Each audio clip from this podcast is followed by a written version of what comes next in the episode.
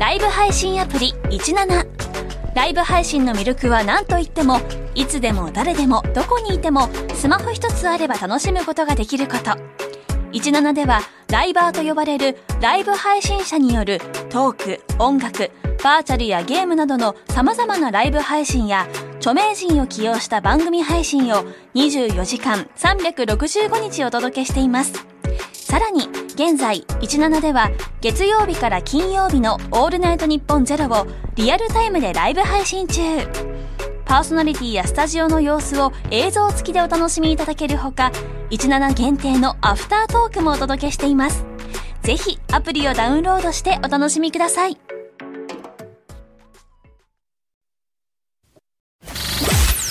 ニッポンホーソーパーキャストステーション10月31日火曜日時刻は午後3時半を回りました FM93、えー、AM1242 ニッポン放送ラジオでお聞きの皆さんこんにちは辛坊治郎ですパソコン、スマートフォンを使ってラジコでお聞きの皆さん、そしてポッドキャストでお聞きの皆さん、こんにちは。ニッポン放送の増山さやかです。辛坊治郎ズームそこまで言うか。この番組は月曜日から木曜日まで辛坊さんが無邪気な視点で今一番気になる話題を忖度なく語るニュース解説番組です。今一番気になる話題ですか、はい、冒頭の怒鳴りといういわゆる挨拶のところで、えー、FM93 というもう5万パーセント言い間違えないだろうというところで引っかかったのがですね、うん、すごく我ながら衝撃で、はい、結構あの昨日に引き続き、まあ、先週木曜日から引き続きなんですが、うん、えー、ちょっと風邪気味だったりなんかして声の調子が元に戻らないので、えー、皆さんお聞き苦しくて申し訳ないですが、うん、っていう状況の時ってね、その単に音声的に聞き苦しいだけじゃなくて、やっぱり頭も回ってないんですね。そうですよ、それはだから FM93 が出てこないんだからもうどうしようもないですね、これ。滑舌も悪くなるし、ねうん、ダメなんじゃないかと思いますね。ダメじゃないですよ。全然ダメじゃない。ダメだと思う。全くダメじゃないもうそろそろダメだと思う。何言ってるんですか。えー、さて、えー、いろんなものを毎週火曜日、あの、はい、月曜日に届いてるらしいんですが、私の手元に届くのがシステム的に火曜日になっておりまして、えー、今日火曜日に、えー、サイン本であるとか。サイン本つってもどなたかのサインがある本じゃありませんよ。はい、私がサインをして送り返す本ですね。ねはい、サイン送り返し本とか、うん、えー、あるいはそのもう送らないでくれって言ってるにもかかわらず、まあ近海3キロとかそういうのが届くわけでございますが、今回はですね。はいサインしてくれ本と同時にですね、はい、あこれ増山さん宛てだこれ何ですか？あえ？これね1970年のエキスポセブンティの時の、うん、えこれ日本官業銀行当時は宝くじといえば日本官業銀行ですよ、はいはい、今もう銀行って3つしかなくなっちゃいましたけどね大手と銀はね。あの当時は大手都銀っていうやつだけでも10前後ありましたからね。ね。はい、今も統合されて。それで万博記念宝くじっていうのが歌舞伎柄のこれ全く折り目がない素晴らしい綺麗なですね。ケースもほら綺麗でしょ？だけどねそのこれを送ってくださった方もぼやいてらっしゃるんですが、はい、これも宝くじ1枚素敵な歌舞伎柄の,、えー、あの宝くじなんですけれども、うんうん、普通の宝くじよりも縦が長いっていうか倍ぐらいの面積がありますね、これね。きっとね。はい。うん、えー、面積があるんですが、うん、普通の宝くじって100枚買うと必ず何枚か当たったりなんかするじゃないですか。うんうんうんところがこの万博記念宝くじっていうのは後ろに書いてあるんですけども、1等1000万円が1本、1等の組違い30万円が9本、うん、2等が100万円が20本、3等10万円100本以上終わり。だから、そっから下の100円とか200円とかそういうやつないんですよ。あら。だから一般の宝くじよりかなり収益率は高かったんじゃないのかなと想像します。えー、だからいわゆるその、まあ、まあ、とにかく100枚買っときゃ何枚かは当たるだろうっていう計算が成り立たないので、えーえー、送ってくださった方もおそらく当時相当お買いになって、えー、まあ、まず間違いなく手元にあるのは外れくじだと思います。どこにも外れくじとは一枚一言も書いてないんですが、ね、書いてないんですけれども、当たってたら換金してるはずなので。そうですね。はい、昭和45年ですだけど、これってこの美しい歌舞伎柄と、それから宝くじのサイズの大きさ、保存状態の良さからすると、ねそこそこ売れんじゃないのかな？またそういう考えですね。これはあの近々メルカリに売りに出してですね、えーただしあのリスナーさんからいただいたものですから収益金はどこかの寄付あの日本放送が行っているチャリティー等に回すということでミュージックソンなどに。はい、えー万博の宝くじを、はいあのメルカリ等で売りに出しますので、もし見つけた方は、はい、あの基本的に、えー私の懐に入れたりはいたしませんので。ね。もしかすると、えー自動販売機でお金がなくて 使っちゃうかもしれませんけどそ。したら自腹であのその募金してくださいよ。時は申し訳ないですはいごめんなさい絵柄がすごい綺麗。えー素晴らしいですね。いろいろ本当に送っていただいてありがとうございます。ありがとうございますや今日はね冒頭そんなな話をするつもりは全然なくて、はいえー今日はわざわざ。まあ私そういうことはめったにしないんですけども、はい。めったにしないんですけれども今日は冒頭の挨拶ネタ作りというのを意図的に行ったんです。まあ前向きだわ。偉いでしょ。偉い。ほら風邪でほら声も出ないで、世の中に風邪をばらまいちゃいけないと思うから厳重にマスクをしてですね 行ってまいりましたよ。どちらに？東京ビッグサイトに。行かれましたか。朝から東京ビッグサイトに行ったら驚きましたね、はい。私これだけたくさんの日本人が集結してるのを今季初、今季初どころかここ数年で初じゃないかなと思いますね。私の記憶で言うとこんなにたくさん人が集まってるのを見た最後の記憶はうーん東京ドームの SMAP のコンサートかなっていうぐらいな。ずいぶん前じゃないそこですか。から先あんまり人の集まるところに行ってない可能性はありますけれども、すごい人でした。ええ。で今日平日ですよね、はい。平日で東京ビッグサイト。で私はこういう時こそ東京都内で、えー自動運転のバスかなんかでピストン輸送かなんかすりゃいいのにと思うんですけども、まあ、従来の飛ばすに乗って行ったんでありますが、東京ビッグサイトの周りだと信号に結構捕まってですね、はい。なかなかたどり着かないわけですよ。はい。やっとの思いで到達したと思ったら、入り口の前にパッと見あなんかすげえ数の人がいると思って。並んでたりするんですか？そう発熱しそうになるぐらい人がいましてね、こりゃ入場ゲートくぐるまでに、ええ。この番組始まっちゃうから無理じゃないかと思って。それでとりあえずまあ何分で通過できるか測ってみようっていうんでストップウォッチをパーンと押して、はい。並び始めましたとさ。ええ。5分で通過。読みが甘かったですね。かなり。今なんでそんなに詰まってんのかと思ったら、ええ入り口でセキュリティのためにテロ防止だと思うんですけども一応カバンの中身を確認するというのを全員に行った上でで入場券は簡単であの入入場券のところにバーコードついてるやつをピッて読み取って終わりですから、だからまあそのそんなに時間は人数が多いんですけれども結構な人出だったんですが通過には5分しかかからなかったですあ。そうですか。はい、それでところがですね、そっから先これはまあ多分もともとのビッグサイトという見本市会場のシステムに応じてるんだと思いますが、ものすごい人は集まりますよね。なんつったって、今今年から名前が変わって、ジャパンモビリティショーに名前変わりました。なんでジャパンモビリティショーに変わったんだかよくわかんないですけども、まあ一つはおそらく、えっ、と、ホンダのブースに本物のホンダのホンダジェット、あれ展示されてました。あ、そうですか。実機が展示されてました。まあモックアップっていわゆる本当に飛ばないやつなのかもしれないですが、サイズ的には多分本物だと思いますへね。ーその隣にモデルの小さいやつもありましたけど、はい本物のホンダジェットとかねへー。そうなると飛行機じゃないわけですよ。だからモーターショーという名前のカテゴリーに入らないドローンであるとかそういうものがだいぶ出てきてるんで、おそらくモビリティショーという名前に変わったんじゃないかと思いますが、ねとその前身となった東京モーターショー時代の最高入場者数って200万人突破してますから。あそこにやっぱり200万人集まると。で今回はね目標が100万人とかっていうことなんですがんなぜかというとコロナ前に、まあ、東京モーターショーがやっぱり世界のモーターショーの中心だった時からだいぶ地位的に喪失を重ねたあ結果、100万人を切るぐらいのところまで入場者数が落ちちゃったことがあって、まあ、それを立て直すという意味もおそらく今回名前を変えたには理由があろうかと思うんですが、ええ。まあ、それにしても100万人前後の人間が集まるということになると、東京見本市会場って、あ、多分そういう設計なんだと思うんですけども、バスとか公共交通機関で降りたところのターミナルみたいなところから2階に上がるんですが、2階からこう入っていくんですが、最初のゲートくぐったところから、まあ、東と西と南となんとかっていうえサイトがいくつかあるんですが、メインのサイトが東サイトなんですよ。で、入場したところから、その東のサイトまで、ものすごく幅の広い廊下を延々歩くの。はいはいはい。おそらくこれは、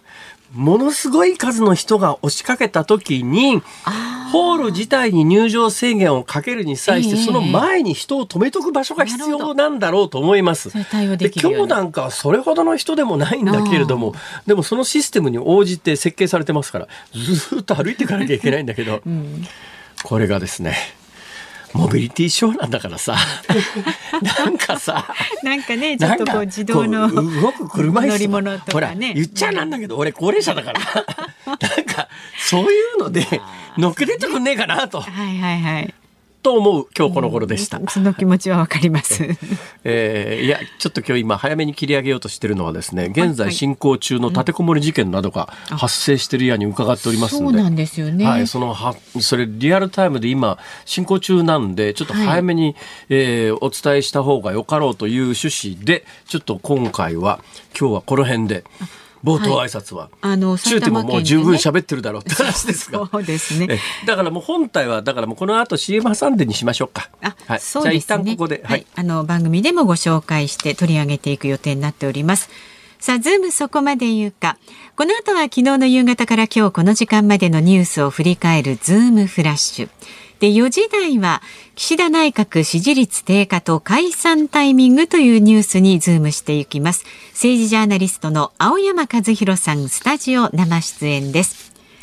番組では今日もラジオの前のあなたからのご意見をお待ちしております。で番組のエンディングではズームオンミュージックリクエストと題しましてラジオの前のあなたが選んだ一曲をお送りしますが今日のお題は？ジャパンモビリティショーに来て聞きたい曲。ジャパンモビリティショーに来て聴きたい曲。まあまだ行ってないよという方はは行ったとして、ええそうですね。まあ、あの、東京モーターショー改めジャパンモビリティショーに来て聞きたい曲。はい。はい選曲の理由も書いて送っていただければと除く自動車ショー歌。来そうですね。この番組はね。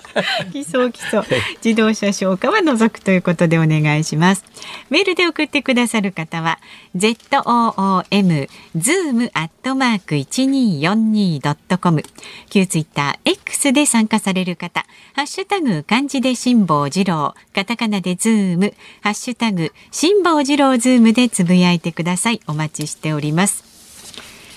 さあでは続いてガイタメドットコムプレゼンツマーケットインフォメーションです。東京株式市場日経平均株価は昨日と比べて161円89銭高い3万858円85銭で取引を終えました。トピックスは昨日と比べて22.48ポイント高い2253.72で取引を終えました。円相場は1ドル150円20銭付近で取引されています。今日日銀が金融緩和政策の維持を決定しました。そうした中で長期金利の上限を上限の目処を1.0%に引き上げるとしましたが昨日の観測報道通りだったことから円安に傾くと1ドル150円台へ下落しました。現在日銀上田総裁の記者会見が始まっています。今回の日銀会合ではイールドカーブコントロールの柔軟化に加えまして物価見通しを情報修正しました。これらについて上田総裁による詳細な説明に注目が集まっています。以上ガイタメドットコムプレゼンツマーケットインフォメーションでした。今回のゲストは広島カープを悲願の初優勝に導きましたミスター赤ヘル山本浩二さんです。昭和のプロ野球を彩ってきたレジェンドに迫る「プロ野球レジェンド」火曜夜10時ニッポン放送がお送りしています。辛坊治郎ズームそこまで言うか。ここからは昨日の夕方から今日この時間までのニュースを振り返るズームフラッシュです。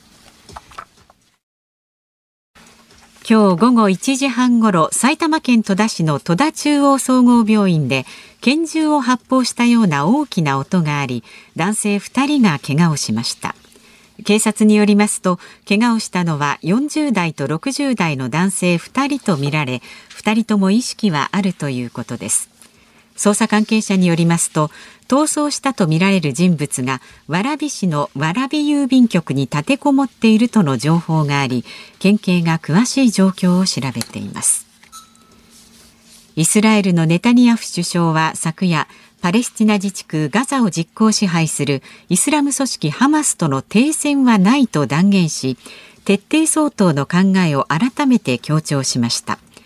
パレスチナ自治区ガザの保健当局は戦闘による死者が8306人になったと発表しました。岸田総理大臣は今日の参議院予算委員会で柿沢法務副大臣が辞表を提出したと明らかにしました。東京都江東区長に対し選挙中に有料のインターネット広告の利用を提案した責任を取る形です。日銀が今日開く金融政策決定会合で大規模な金融緩和策の柱の一つである長短金利操作の再修正を議論することが分かりました。長期金利が上限の1%を超えることを容認する案が浮上しています。旧ジャニーズ事務所の性加害問題をめぐり社名変更したスマイルアップの東山紀之社長が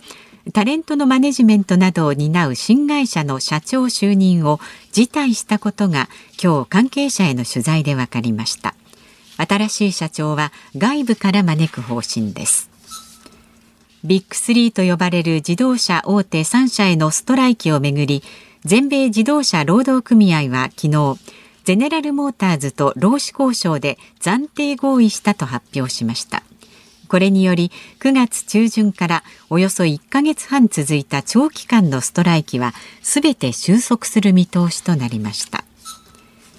中古車販売大手ビッグモーターの経営再建をめぐり同業でガリバーなどを展開するイドムが支援を含めた検討をしていることが昨日分かりました。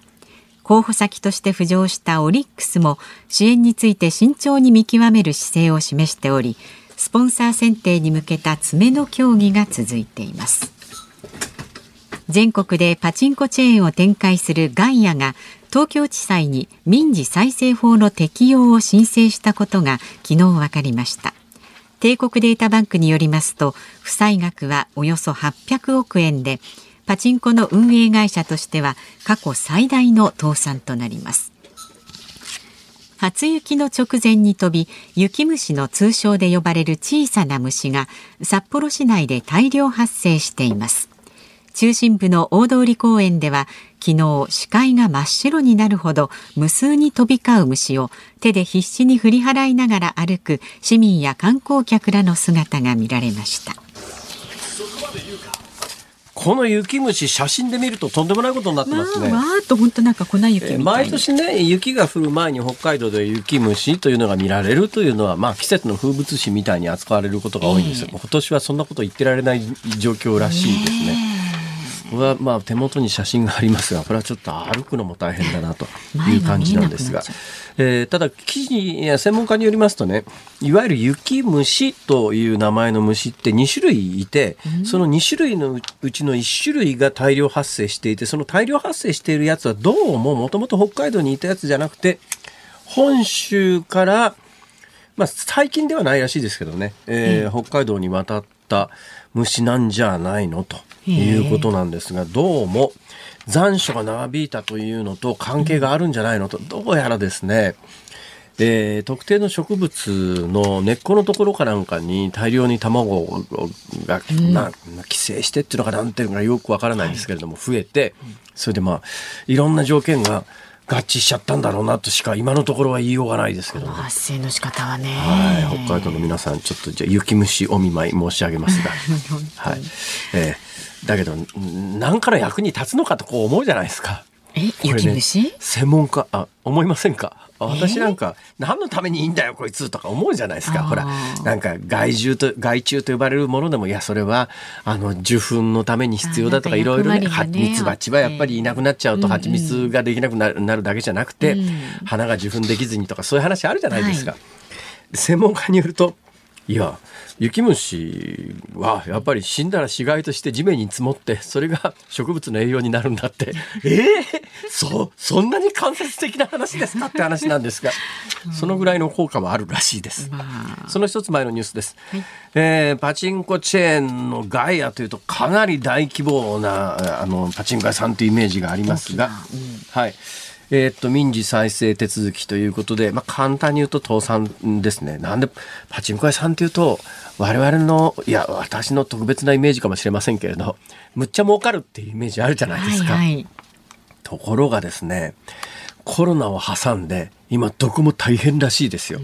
まあ、一つはコロナで、えーお客さん入れるに関していろんな制限がかかって、まあねお客さん、はい、密にならないようにって典型的な密になる場所みたいな扱われ方されたこともありますし、で、今回、まあ、実質倒産したガイアにに関しての特殊事情っていうのもあってですね、元社長があの覚醒剤取締法違反で捕まったりですね、それからグループで所得隠しが、あの、東京国税局に指摘されたりとかって、いくつか不祥事があったことの影響も大きいんですが、それ以上にやっぱり、パチンコのお客さんが、一時に比べて3割以上減ってるらしいですよ。そうですか。ええで現状においてパチンコ屋さんを経営する法人の数がですね25%コロナぜコロナ前に比べて25%減売上高も30%以上減でこれ私なんかもよくわからないんですけども昔あの羽物というところで私パチンコにはまってた1980年代っていうのがあるんですが、はい。その後私なんかフィーバーが入り出してからよくわかんない機種がたくさん出始めて、もうパチンコやめちゃって、まあ、忙しいこともあって行かなくなっちゃったんですけど、でも最近パチンコやる人に話を聞くと、どうもやっぱ規制がいろいろ厳しくなった結果、なんか均一になってその、なんていうか、昔ほどの、まあ、あの、いや、もう100円で遊べる機会だとか、そういう、そういうなんかね、うんそういう時代じゃないらしいですよ、もうそもそも。そうなんですかはい。だからその規制が厳しくなって、パチンコの機機械が確一化されて、規制のたんびにパチンコ屋さんは新機種に入れ替えなきゃいけないとかっていうようなコストもかさんで、なるほど。えー背景には構造的な、やっぱり今パチンコや、パチンコ産業全体が抱えている構造的なものがあると。いうことのようですね。さて、一気にニュースをトップに戻しますが、はいあの、イスラエルとハマスで、イスラエルの、えーネタニヤフ首相は、とにかく停戦する気は全然ないと。徹底抗戦だまあ、あの世界的にちょっとやっぱりガザで、えー死傷者増えてるということを背景にですねそれを攻撃を続けるイスラエルに対する非難っていうのが高まっているんだけれども、ええ。当然まあ今回みたいなニュースになるとイスラエルは全く停戦に応じようともしていないっていうか全くその気がないんだっていうことで、まあ、国際的な批判の対象にはなるんだけれども若干留意が必要なのは、はい。今回最初に今回のケースにおいて10月に入って最初に仕掛けたのがハマスでですね。1000人以上のイスラエル人を、あのまあ、虐殺をしてですね、でそのハマスはじゃあイスラエルに対してどう見てるかというとイスラエルという国を一切認めていないと。存在自体を認めていない、そうするとまあ今回停戦中だってイスラエルとハマスが話し合いをして停戦させるというのは、共に相手の存在を認めていないわけだから。うんなかなかね。そういう、うん、そういう単純な話でも実はないということは留意しておいてもいいかなという気はいたします。その一つ後のニュースで驚いたのは、はい柿沢法務副大臣がな辞めちゃいました。はいなんで、あの、あの法務副大臣辞めちゃったかというと、えーつい最近ニュースになりましたが、江東区長の女性がですね、区長に当選したはいいんだけれども、選挙期間中に有料のインターネット、まあ、要するに YouTube で CM 流してて、お金払って CM 流してたっていう話が表面に出て、で、本人辞めちゃったんで、で、柿沢水戸さんが、ごめんなさい、あの、ごめんなさいは言ってないのかな。私がやれって言ったんですって言って、あの、いくつか論点はあるんですが、はい。一つの論点はですね、かなりあい線引きが曖昧なものなんだなということと、ねそれと柿沢さん今法務副大臣じゃないですか、ええ法務副大臣がそんな違法みたいなことを指示してたということになったら、それはちょっといくらなんでもその職は続けるわけにはいかないだろうという気はいたしますが、えーあ時間が来てしまいました。また改めて、はい。今回のゲストは広島カップを悲願の初優勝に導きましたミスター赤ヘル山本浩二さんです。昭和のプロ野球を彩ってきたレジェンドに迫る「プロ野球レジェンド」火曜夜10時。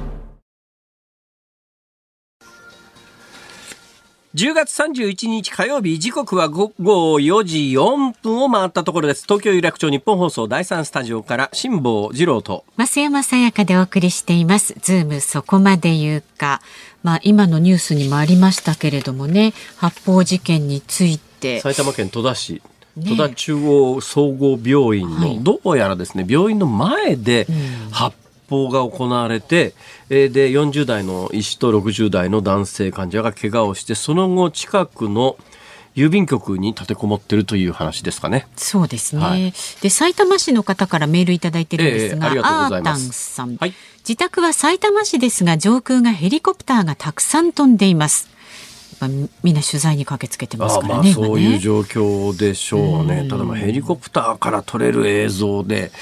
中ても場所説明ぐらいですからね、他に何かが撮れるというわけではないので、えーヘリコプターって結構あの、うん、操縦難しかったりなんかしますからね。とにかくまあ、ねの事故のないようにと、えー祈るしかありません。はい、でこの番組でも、あのーこの状況をおはい伝えしようと思っておりまして、えええー間に合えば今、あのー内田アナウンサーが向かってますのでね。内田君、今日なんか別のところ行くはずだったんじゃないの？そうなんですちょっと予定を変更しましてこちらに行ってもらおうかと思って今そうですか。はい、向かっているところですそうですね。今日はあの多分ごめんなさい。私詳細をき把握していないんですが、今日は多分31日だから、ハロウィンかなんかの取材に行く予定を変えてっていう感じですかね。それはまあハロウィンって言ってる場合じゃ今のところはありませんから。なんとかこちらも一刻も早く解決をと。そうですねはいえー解決し次第、はい、生放送でお届けしておりますから、この番組の中でもお伝えいたしまお伝えす。してまいります。さあ、あなたからのメッセージをお待ちしております。メールで送ってくださる方、zoom、zoom アットマーク 1242.com。X でもつぶやいてください。ハッシュタグ漢字で辛坊治郎、カタカナでズーム、ハッシュタグ辛坊治郎ズームでつぶやいてください。今日のズームオンミュージックリクエストのお題は、東京モーターショー改め、ジャパンモビリティショーに来て聴きたい曲。ちょっと難しいですが、選曲の理由を書いて、ズームアットマーク 1242.com までお寄せください。この後は、岸田内閣支持率低下、そして解散のタイミングという話題にズームします。今回のゲストは広島カープを悲願の初優勝に導きましたミスター赤ヘル山本浩二さんです昭和のプロ野球を彩ってきたレジェンドに迫る「プロ野球レジェンド」火曜夜10時ニッポン放送ズームそこまで言うか。この時間取り上げる話題はこちらです。岸田内閣の支持率低下と解散のタイミング。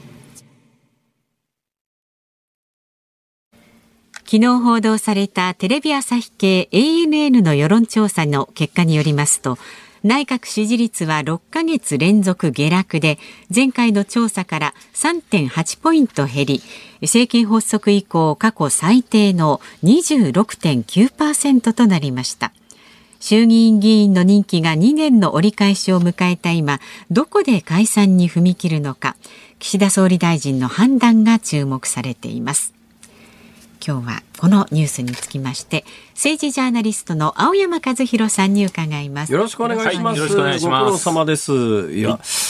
支持率って新聞でだいぶ違って、私の知ってる限りで言うと、毎日新聞がこの岸田内閣に関しては突出していつも低いからというそうですね。毎日は低く出ますね。認識があって、はいかなり前の段階で20%台に毎日は落ちてたんですが、そうですねここへ来て、軒並み20%台出て出るしところが増えてきましたよね。ええ、そうなんですよ。あの、新聞はやっぱりこう、ベースがちょっと違いますので、ええやっぱりトレンドがどうなってるかを見たらいいと思うんですね。その数字自体じゃなくてね。じゃじゃなくて、はい例えば日経新聞なんかも今週末調査しましたけれども、ええ9ポイント下がってるんですね。はあこれはやっぱりね、まあそれでまた支持率史上最低になってるんですけれども、ええやっぱ9ポイント下がるっていうのはもう、かなり衝撃的な下がり具合だと言えると思いますよ。どうですか？岸田さんは相当気にしてるでしょうね。ものすごい気にしてると思います。あの、もの、もう追い込まれてますね。えー土俵際ぐらいだと思います。てかね、私、前々からもうそう思ってて、特に最近ひどいなと思うんだけど、このええ岸田さんのこの一挙手一投足とか言動とかを聞いていると、はい。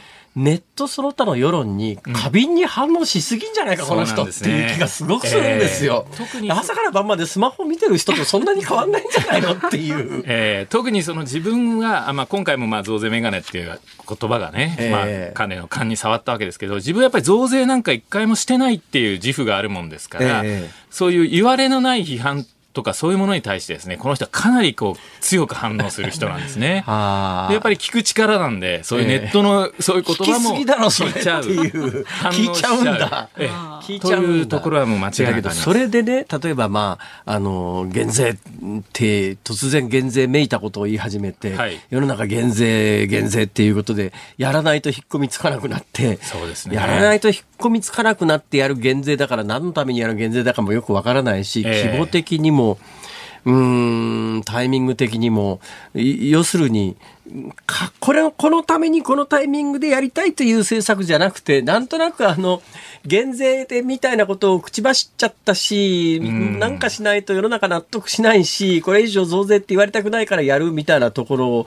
だとそんなもんで支持率上がるわけねえじゃんといや、こうそうなんですよ。思うんですけど。あの、減税を期待する人にも、ええあの、なんで大したことない減税だな、しかもタイミングも遅いなって言われちゃうし、で、財政再建を重んじる人にも、ええなんでこんなにお金が必要な防衛費であるとか、子育て予算とかが必要な時に、こういう、まあ、ず一方でそういうこう国民負担を増やすって話もしながら、減税言い出すんだっていう、まあ、どっちからもですね、攻撃されるという、本当に筋の悪い政策だと思います。これで支持率上がると本人は思ったんですかね？まあ、本人はですね、やっぱりその今、物価高で苦しんでる人もいるから、ええやはり減税は一定数喜ばれるとは思ったと思うんですが、まあ、浅はかとしか言いようがないですね。どうなんですか？これで解散遠のきました？あの、一般的にはもちろん遠のいたとは思うんですが、逆にですね、下尾さん、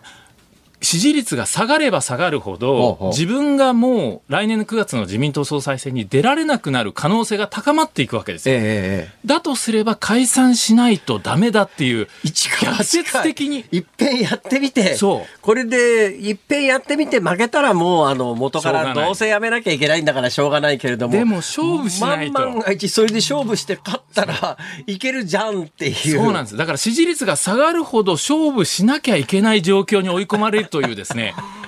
あの、デフレスパイラルみたいな状況になってきてるんですよ。めんどくせえ人だな、これ。でも今まさにその状況ですね。岸田さんはだから今解散できないかなっていうのを未だにこう模索してて、もう大変な状況になっているということなんですよ。今日あたりのニュースで、全然別件で、はいあの、法務副大臣の柿沢水戸さんが突然辞めるみたいな話になりましたけど、そうですねああいうのってのはやっぱり影響してくるんですか？大臣辞めるのに比べると副大臣辞めるはそんなにインパクトってなさそうじゃないですか？インパクトはあのそんなにはもちろんないんですけれども、ええまあ、ただイメージは良くないですよね。うんやはりその野党側は今日もちょっと参議院予算委員会が止まったりもしましたし、なんでこんなことになってるんだと。しかもまあ法務副大臣というまあ法律を守んなきゃいけない、守ることを奨励しなきゃいけない人が、まあ、法律違反をまあ推薦してたみたいな、進めてたというですね、こういう状況は、やはりこれはもうプラスは全くない、もうマイナスしかないということですね。いや、それでね、ま、これもまた本論と全然関係ないんですが、ええ。柿沢水戸さん、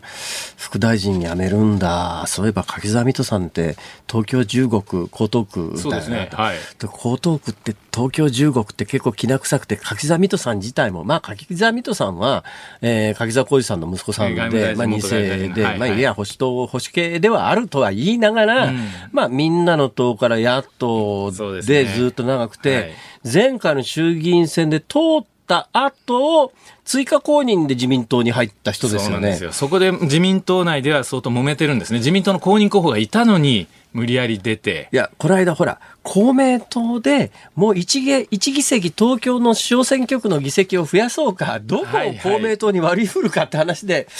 東京15区でいいんじゃねみたいな議論がちょっとあったじゃないですか。ええそれもまたあの萩生田さんらしい差配なんですけれども、ええまあ、公明党からすりゃなんでそんなとこを押し付けていくんだって言ってバカにすんなって話になっちゃったんですけどね。ええまあ、いわくつきのな選挙いろいろきな臭いっすよね。そうですね。ただ今回やっぱり柿沢さん、辞め方がすごいあっさりしていて、ええまあこんなところでいろいろ言われるよりはすぐちょっと一回足を洗った方がいいなっていうですね。ええまあそういう雰囲気をものすごい感じましたね。でもあの YouTube で選挙運動していいとかしていいけないとかっていうのはかなり微妙なラインなんいや、ですか？そうなんですよ。だから今回、まあ、まあ、同情する、しちゃいけないんですけれども、ええこの辺の線引きっていうのは確かに複雑なところはあるんで、ええまあ、それはまあ、脇が甘かったとしか言いようがないんですけれども、まあ、その辺、こう、いろいろまた時代によっても変わってくるところでもありますんで、まあ、難しい判断ではありますね。ちょっとこの辺っ整理した方がいいかもしれないですね。すね。一応あの2013年かなんかにインターネットを選挙で使うことは原則解禁されたとは言いながら、はい。結構細かい規則がいっぱいあって、そうなんですの割には選挙の前になると政党の、えープッシュ CM みたいなやつがもうポータルサイト開けるたびにバンバン表示されてて、ええ。これはいいのかちょっとあれはいいんですよね。で、まあ、テレビの CM もいいと、ええ。だけど個人名でこうやってお願いして YouTube とか出しちゃうといけないと、まあ、非常にこの複雑な選挙制度なんですよ今ね。回、あの、江東区長を支持して、この女性に江東区長やってもらおうと思った支持者の皆さんは、なんで、なんで辞めちゃうのって話でしょうね。やはりまあこれで辞任しなきゃいけないのかという思いも殺人事件でも起こしたっつうんだったらしょうがねえなって話ですけど。まあ、法律違反は違反ですけれども、まあ、やめなきゃいけないほどなのかっていう思いを持たれる方もね、まあいらっしゃると思いますよね。だからどこまでが違法でどこまでが合法なのかちゃんとやっぱりええ決めてもらわないと政治家の候補者も困るだろうし有権者も困るだろうしそうなんです。まあ、あの、よく言われるのは、その、ウグイス城にはバイト料は払っていいけれども、電話作戦やる人には払っちゃいけないとかね。やっぱり本当にこの公職選挙法はよく知らないと、そね。どんなところに落とし穴があるか分かんないっていういわゆるいわゆるウグイス城、まあ、今時ウグイス城っていう言い方をすること自体がなんか そうですね。つながりそうな感じがしますけども。あのいわゆるウグイス城という選挙カーの上であの名前を連呼する人に対して報酬はしかし報酬の上限が決まっててこれも何十年も変わってなくてだから裏から別の手当名目で本当はみんな流してるんだけどたまにたまに捕まる人がいるという。そうですね、広島の方の人とか。おかしいですよね。みんなやってんじゃんっていう。やいやそれ捕まえるんなら全員捕まえるか、あるいはその報酬額を改定するかしろよって話なのに、そうなんですね。なんか、この国のその辺の制度ってどうなってんだと思うことね。特にやっぱり時代がね、特にそのさっき言ったネットの社会とか、どんどんこう、それをやっぱり元にいろいろ選ぶっていうのが普通になってきている中でですね、選挙だけが遅れてるっていうのも確かにあるんじゃないかと思いますねす。ね。さて、はいえーそんな中、青山さんといえば最近、えー鈴木宗男参議院議員に単独インタビューをされたということが話題になってましたが、はいどういういきさつですか？いや、あの、鈴木さんが突然ロシアに行ったんで、ええこれは一体まあ戻ってきてどういう会だったのか。まあお友達というか、まあ私あの、小渕政権、まさに鈴木さんが官房副長官でものすごい牽制を振るってた頃、野中さんの官房長官もやってたんで、あまあ、野中版取材してた。そうです。野中さん。の真下に鈴木さんそういえば野中さんで亡くなられましたっけ？近年、はい。近年、はいはい。野中さんという方はですね京都のまあ京都の何と説明したらいいまあんですか副知事もね、やられていて、ええ。まあ本当に京都でもう鳴らして地元で園部町ってところですが、それから50後半ぐらいで国会議員になって、そうですね。で、もう官房副長官まで上り詰めた。顔つき発言その他はこわもてっぽいイメージを持たれてる方多いと思うんですが、発言内容を聞くとかなりリベラルリベラルな雰囲気の方そうですね。あの、やはり戦争体験をですね、非常にこう、ぱり自分の中に刻んでる人ですので、ものすごい平和主義で、まあ、リベラルな人ですよね。えーというような方と、鈴木宗男さんは関係近かったんですか？ああ、もうものすごい、もう完全に、まあ、古文というかですね。はまあ、小渕、野中、鈴木宗男みたいなラインで、ええもう本当に日本を動かしてた。小渕宗男、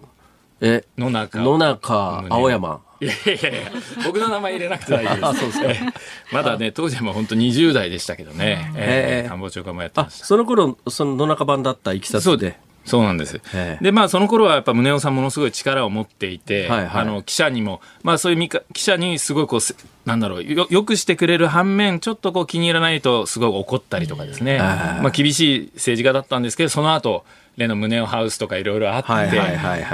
一気にこう、なんていうんですかね、坂道を転がり落ちて、だけれども、この復活、その間私ちょっとこう、つかず離れずで、まあ、付き合ってきたので、取材してきたので、なるほど。えーまあ、ここに来て、まあ、ロシア行ったんで話を聞こうっていうことですね。鈴木宗男さんですか。はい。まあ、あの、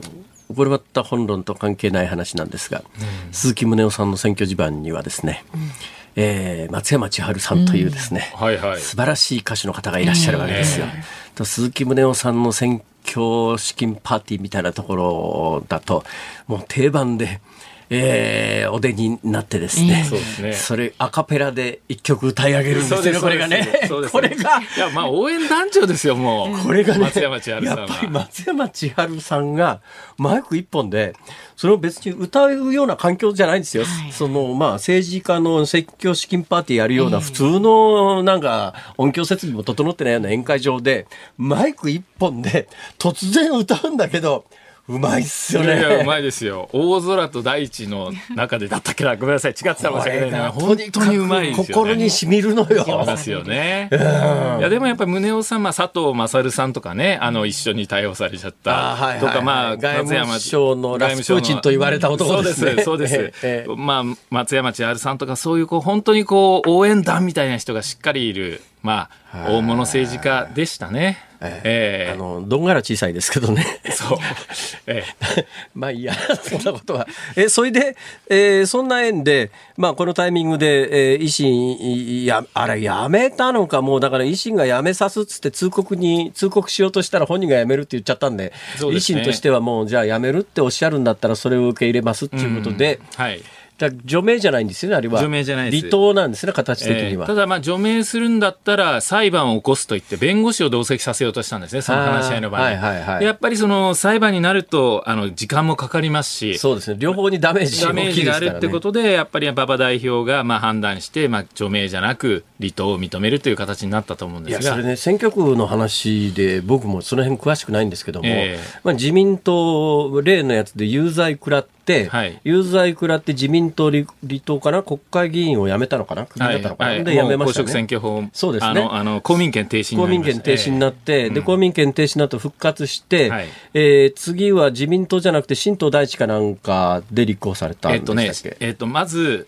えーまず裁判中に新党大地っていうのを作ってですね、はあはああの活動を続けるんですよ。ええで、公民権停止になって、一回退いて、それから復活する選挙で維新で出て、比あ例で当選。活する、復活する選挙で、はい。維新のうん比例代表から出るに至っては何か理由があったんですかえーまあ、あの、やっぱりあの、全国比例でですね、ええ出るってなると、やっぱり新党大地って北海道では強いですけれども、なかなかあの、当選可能性は少ないっていうこそうとでか？ですすね。だからその辺はやっぱり、宗男さん、まあ、維新を選んでこうやって出たんですけれども、維新に強いこだわりがあったわけでもないんですね。まあそうでしょう、ね、だから今回もなんかその自民党の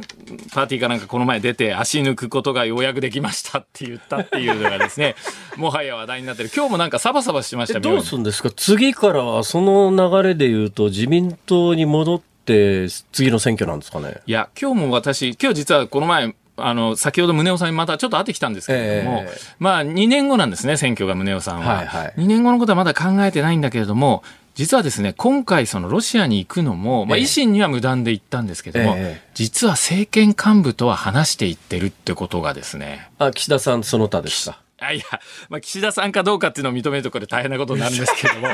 政権幹部と、いや、ちゃんと話してロシアに幹部です。はい。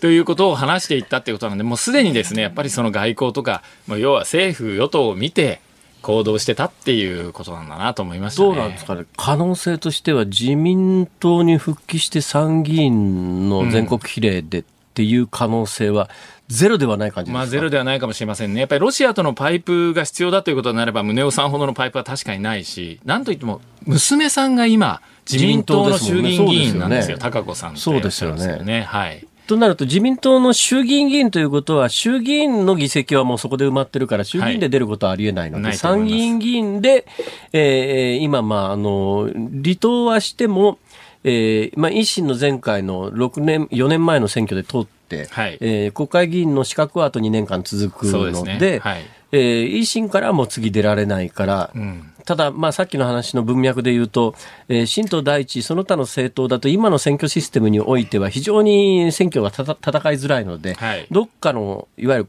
公の政党に席を置かないと、当選可能性が非常に下がるそうですね。中で、可能性があるとすると、やっぱり自民党から出る、えー自民党かなとも思いますね。あの、森喜朗さんともですね、まあ、ロシアに近い森さんからも今回も相当頑張れみたいなことも言われてる森喜朗さん？はい、森喜朗さん。えーで、やっぱり森さんとか、あの、力を持ってるんですよね。未だに自民党に。もう議員じゃないですけれども。えーそれにやっぱり娘の鈴木貴子さんが茂木派の茂木幹事長の側近なんですよ。今、はい。はい若いんですけども、ね。はあ、はあはあはあ。やっぱり茂木さんがまあ2年後どうなってるかちょっとまだ分かりませんけれども、ええ。やっぱりそのあたりの人脈からしても、やっぱ宗男さんが自民党で公認されて、まあ、全国比例なら別に、あのまあ誰かを蹴落として公認を取るってわけでもないですから、まあ、可能性はあるかもしれませんね、ちょっと先の話ですけど。まあ、私の記憶で言うと前回維新から出た時でも、えー維新の比例全国、まあ、いわゆる非拘束名簿で最終的にあの、えー名前書いてもらった順番に上から並ぶので、はい確か20万票ぐらいでトップだったような気がしますから。トップですよね。票数はちょっと私もごめんなさい。相当だから集票力はそれなりに当然ぱコアなファンがね、いますんで、ええまあ、北海道中心でしょうけれども、まあ、知名度もありますし、ということですね。いいいとか悪いとかという話ではなくて事実事実として今そういう流れであるえという状況で、さて、えー選挙ということにもしなった場合、まあ、これはまああの参議院選挙じゃなくて、冒頭からお話ししている衆議院選挙ですが、はい。どうなりますかね、結果的に。いやあのですね自民党の選挙対策本部は、ええ。今やってもそんなに負けることはないってまだ強気なんですよね、はあ。まあ、ただもうこの2週間ぐらいでだいぶ支持率下がってますからそうですね。まだあれですけれども。この間の長崎と、それからあの長崎の衆議院の補欠選挙と、はいはいはい。それから高知と徳島の合区になったところの参議院の補欠選挙のはい。結果を見ると、うん。一勝一敗で、まあ、長崎の方は自民党が取りましたけども、はい。選挙結果、票の出方を見ると、かなり与党には厳しそうな感じがしますよね。あの厳しいあの状況だったと思うんですけれども、ただこの前の選挙は野党がええ。完全に一本化した選挙だったんですよ。はいはい。長崎も、まあ、自民党対、まあ、野党の候補、ええ。まあ、徳島、高知もそうだったんですけれども、は実際に衆議院選挙になれば、やっぱり維新と立憲というのは戦い合いますから、今、野党第一党をめぐって喧嘩してますから、そうですね。そうなってくると、自民党はそんなに大きく負けることはないんじゃないか、もう今やった方がいい、もう来年以降になるともっとダメになるんじゃないかっていうのが、やるなら今だっていうことを言う人もいるんですね。そうですよね。だって今のまんま選挙をせずに、えー2024年に突入していったときに、来年の秋の総裁選までの間に、選挙をするタイミングとか政権浮揚のタイミングみたいなやつはなんかありそうなんですか？それがね、おっしゃるとないんですよ。はい。もうあの解散命令請求、旧統一教会もやっちゃった、はいはい。サミットも終わっちゃった、はい。コロナも5類に下がっちゃった、えありとあらゆるイベントが終わって、最後に減税を打ち出して、今になってますんで、残っている何か手立てって、解散総選挙しかもうないんですね。はあ。だからね。この世論、でなんなんか浮上できそうなネタは全部使い切ったって、カードみんな使い切っちゃったって使いいう。切っちゃったんですよ。だから戦略がないんですよ。やっぱ岸田さんはこう場当たり的なんですよね。これだけど、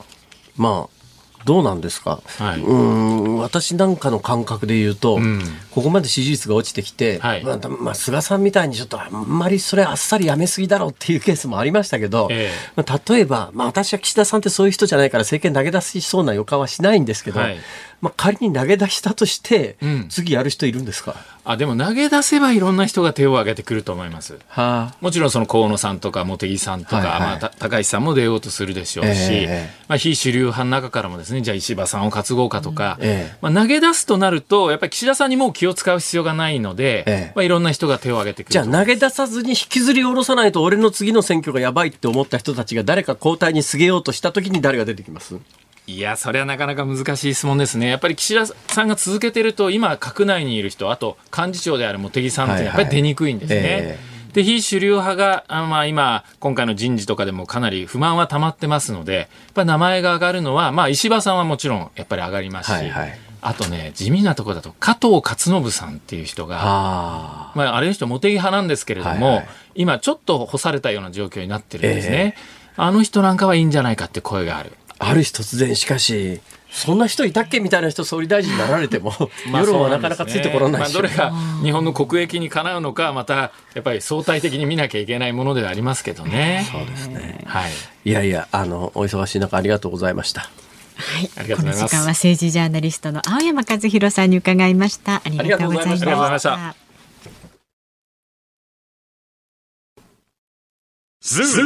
りニッポン放送辛坊治郎ズームそこまで言うかをポッドキャスト YouTube でお聞きのあなた増山さやかです。飯田浩司です。お聞きの内容は配信用に編集したものです。辛坊治郎ズームそこまで言うかは月曜日から木曜日午後3時半から生放送でお送りしています。ラジオの FM93 AM1242 に加えてラジコでもお聞きいただけますよラジオラジコでは配信版では聞けないあんなことやこんなことがいっぱい。さらにリポーターがあなたの街にお邪魔する中継企画やえ辛坊さんが夕刊フジの記事を解説する夕刊フジそこまでズーム。えそして生放送でしか参加できないリスナー参加コーナー。ズームオンミュージックリクエストなど盛りだくさん。ぜひラジオラジコでも辛坊治郎ズームそこまで言うかをお楽しみになってください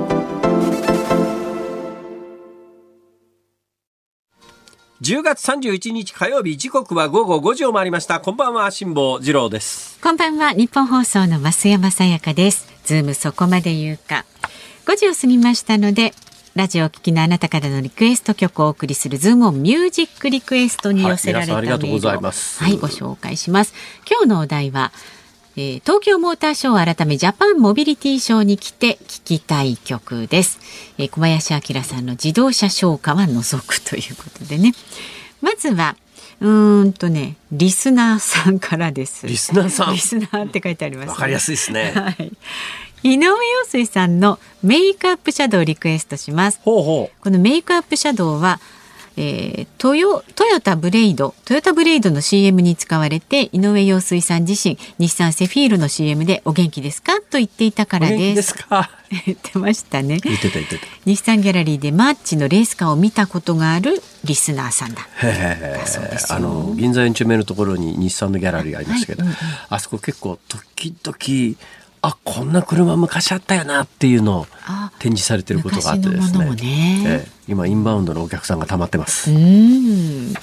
そして岩手県の格之進さんはですねハイファイセット水色のワゴンをリクエストします窓を開け外の空気を感じながら車を走らせるときに聴きたい曲です。イライラ運転や煽り運転とは無縁ゆったりとした気分でドライブ楽しめそうです。ね。そうそう。昔はエアコンなかったから窓開けて走ってましたけど今は窓開けて走らなくなりますね車。あんまり見なくなりましたねそういうね、岩手だといい季節かもしれないですね。ちょっともう寒いかな、ああ少しね、はいありがとうございますえー福島県の郡山市ゆこぺこりんさん63歳は松任谷由実さんと木杉隆夫さんのコルベット1954っていうのかなをリクエストします。辛坊さんが生まれる2年前のコルベットあの子のの車に乗ってみたい。コルベットはともかく、松任谷由実はい。ユーミン、中央フリーウェイでもよかったのに、ああそれもありましたね。えありがとうございます。えそれからドライブの時の定番曲です はいはい。大田区の泉郷さん48歳は東京モーターショーから名称がジャパンモビリティショーに変わったんですね。車に関する歌で思い出した曲はパフィーのサーキットの娘なのでリクエストします。おあったあった。えーそれから埼玉県加須市のブラック誠ケンケンさん57歳です。ズームオンの、えー本日のリクエストはチキチキマシンモーレースのオープニング曲をリクエストします。1970それでケン年代ケンか。そうみたいですね、はい。ラジオネームね。よく見ていました。いろんな乗り物があり楽しかったことを思い出しまチキしたマシンボーレス。みんなわかるかなってあれ？ああわかる。人は少数派ですね。すね。はい、このスタジオ周りは、はい、一番好きなキャラクターと乗り物はドクター H のマジック3でしたかね。ことこれはねちょっとわかんないな。トラウマ。でもね空飛ぶ車だったそうですありがとうございます、そして神奈川県横浜市の小太郎パパさん54歳はモビリティショーということはアメリカの車もたくさん展示されているんでしょうクレイジーケンバンドでアメ車と夜と本木とをお願いしますアメ車は今回見なかったな外車は気がついたのがねえーベンツ、ルノー、BMW、あと BYD 中国の、それぐらいですね。アメ車そういえば、今日は少なくとも私の印象には残らなかったですね。出てない可能性はありますね。そういう時代なんですね。ねえ。ネイリマ区の61歳男性。ラジコネームが SD ジジーズさんです、えーショーといえば浜賞ねジャパンモビリティショー。ショーといえば浜賞ジャパンのボーイを歌った浜田省吾さん J ボーイでお願いしますそれはまたこねましたね。頑張りましたよね。浜賞 そして神奈川県のドレミさんは、あ、これもね、えー今井美樹さんのドライブに連れてってをお願いしま。すすね。今井美樹さん、透明な歌声聞きたいですね。久しぶりに。はい。本日のズームオン。えミュージックリクエスト。クレイジーケンバンド。アメ車と夜と本牧と。あ全部ちょっと聞いてみたいですね。さあ、エンディングでお届けいたしますんでね、楽しみになさってください。番組ではラジオの前のあなたからのご意見24時間お待ちしております。メールで送ってくださる方は zoom zoom アットマーク 1242.com それから X で参加される方ハッシュタグ辛坊治郎ズームで参加してください。あなたからのご意見をお待ちしております。日本放送辛坊治郎ズームそこまで言うか。この時間取り上げるのはこちらです。埼玉戸田の病院で発砲したとみられる人物郵便局に立てこもりか。今日午後1時半ごろ埼玉県戸田市の戸田中央総合病院で拳銃を発砲したような大きな音があり男性2人が怪我をしました。2人とも意識はあるということです。捜査関係者によりますと逃走したとみられる人物が蕨市の蕨郵便局に立てこもっているとの情報があり県警が詳しい状況を調べています。さあ今日は急遽予定を変更して日本放送の内田裕樹アナウンサーが現場に行っています。見てください。内田君今どこですか？はい、えー私は今ですね埼玉県蕨市蕨郵便局の北側300メートルほどのところにあります蕨市役所の近くにおります。この辺り5時になって暗くなってきたんですけども街灯がつき始めました。300メートル離れてるということになると、あの、はい。今、男性が立てこもっているという蕨郵便局は見えないですね、そら。そうですね。あの郵便局の中はあのこちらからは分かりません。あの直線でこう郵便局へ行ける道はですねすべてこう黄色い規制線が張られておりましてあの近づくことができないんですが、えー近所に住んでいるという女性の方が家の2階から郵便局を見たということだったんですけれども郵便局普段通り明かりがついていて変わった様子はなかったというふうにお話しされていました。あのね、一つ気になってるっていうか、い。いまあ、論点だと思うんですが、埼玉の戸田、戸田市の戸田中央総合病院で発砲事件があって、男性ええ。2人が怪我をした事件の容疑者、つまり発砲した人物と、そこの郵便局にいる人の中で立てこもっている人物が、同一かどうかはまだ厳密には分かってないんですか？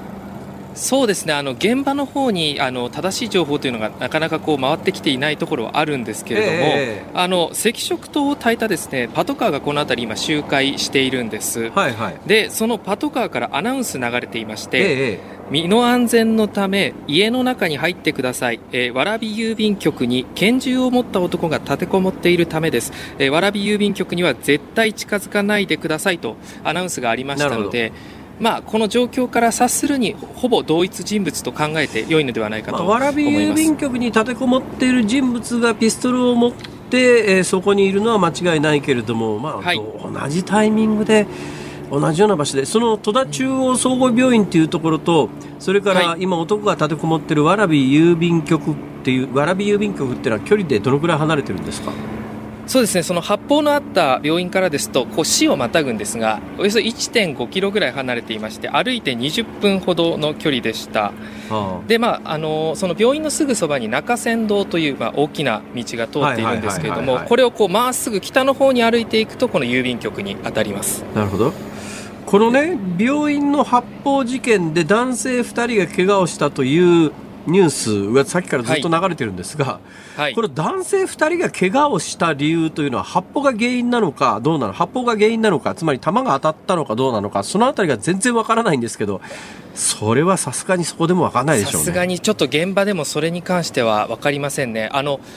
この私もそうなんですけれども郵便局に勤めている方も状況がわからないということでして、ええええあの郵便局のドライバーさん配達員さんが実はその、えー現場周辺のあたりでこううろうろされていたのでお話聞けたんですね。と言いな言いますのもあの配達をしているタイミングで連絡が急に来て郵便局に帰らないでくださいとあいう連絡が来たそうです。で今その後指示が特段ないので近くの駐車場にその車を止めてただ待っていると。で中の状況もわからないし一旦郵便局にか帰らないと家に帰れないのでもうただ待っている状況だとまあそうですねそういうあの車やバイクがですねこの辺り結構今止まっているんですね。どうなんですか、そこに、まあ、黄色い規制線が郵便局から300メートル離れたそこの場所まで離れているということになると、その現場の状況がよく分かんないんですが、そこってあの、はい通勤その他で人がいっぱい、普段はこの時間通ったりする場所なんですかね？これがですねこの辺りあの住宅街といわゆるえー言われるような地域でして道路の幅としては車が1台通れるかなぐらいの道がずっとこう迷路のようになっておりますので、えまあ、あのそんなに大きな道が多くあるわけではないんですけれどもこの時間帯もですね、えー現場から私300メートルほどの市役所の前と言いましたけれども、その辺りでもですね歩いていらっしゃる方とか自転車乗っている方があのもうひっきりなしに行ったり来たりしていますので、それ規制線の内側に家がある人はどうしてるんですかね、今。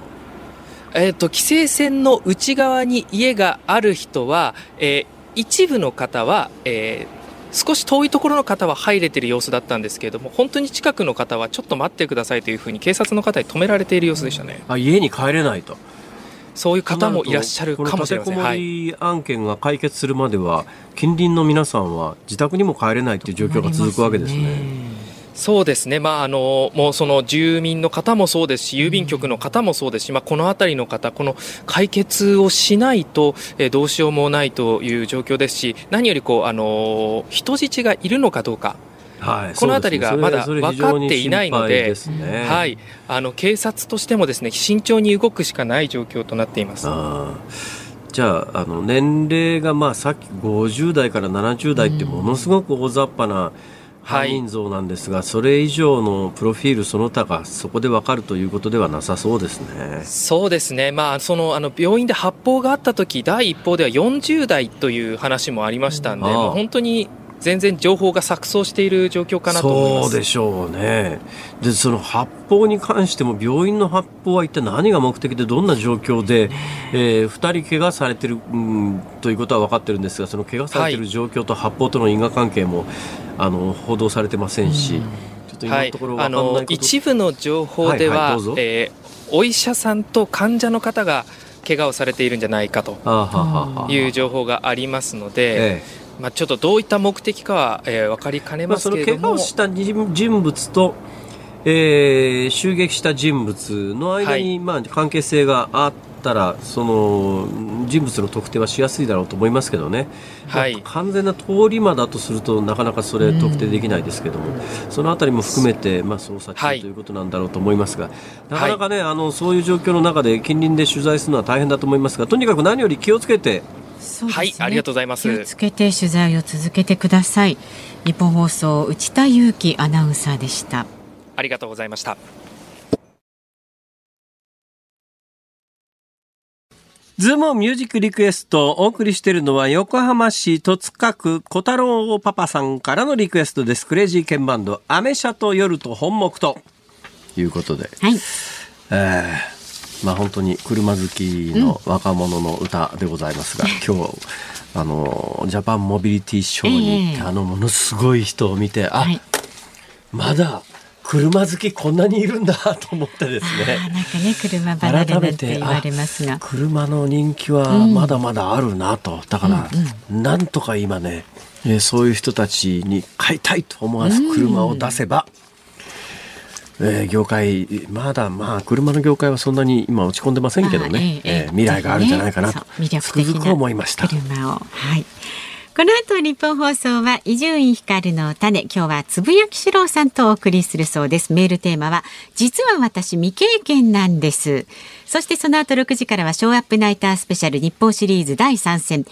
神対オリックス戦完全実況生中継です